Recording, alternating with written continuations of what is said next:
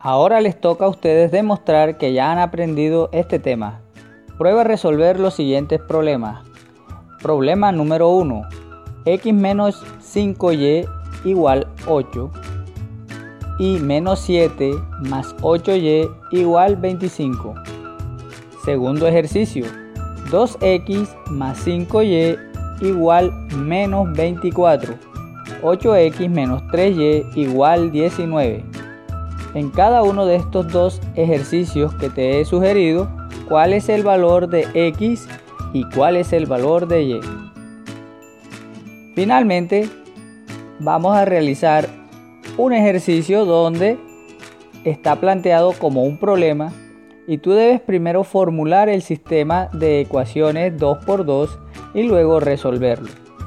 El problema es el siguiente. En una granja hay patos y cerdos. Al contar las cabezas hay 50 y al contar las patas hay 134. ¿Cuántos animales hay de cada especie?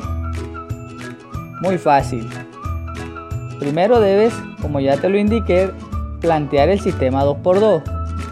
Asignarle a cada una de estas especies una variable, para un caso X y para el otro Y. Luego resolverlo por el método de sustitución y así encontrarás cuántos animales hay de cada una de las especies. Si logras resolver estos ejercicios, has comprendido el tema y puedes seguir avanzando. Si no, vuelve a escuchar los audios una y otra vez hasta que el tema te quede entendido. Vas por buen camino, no desistas, vamos para adelante.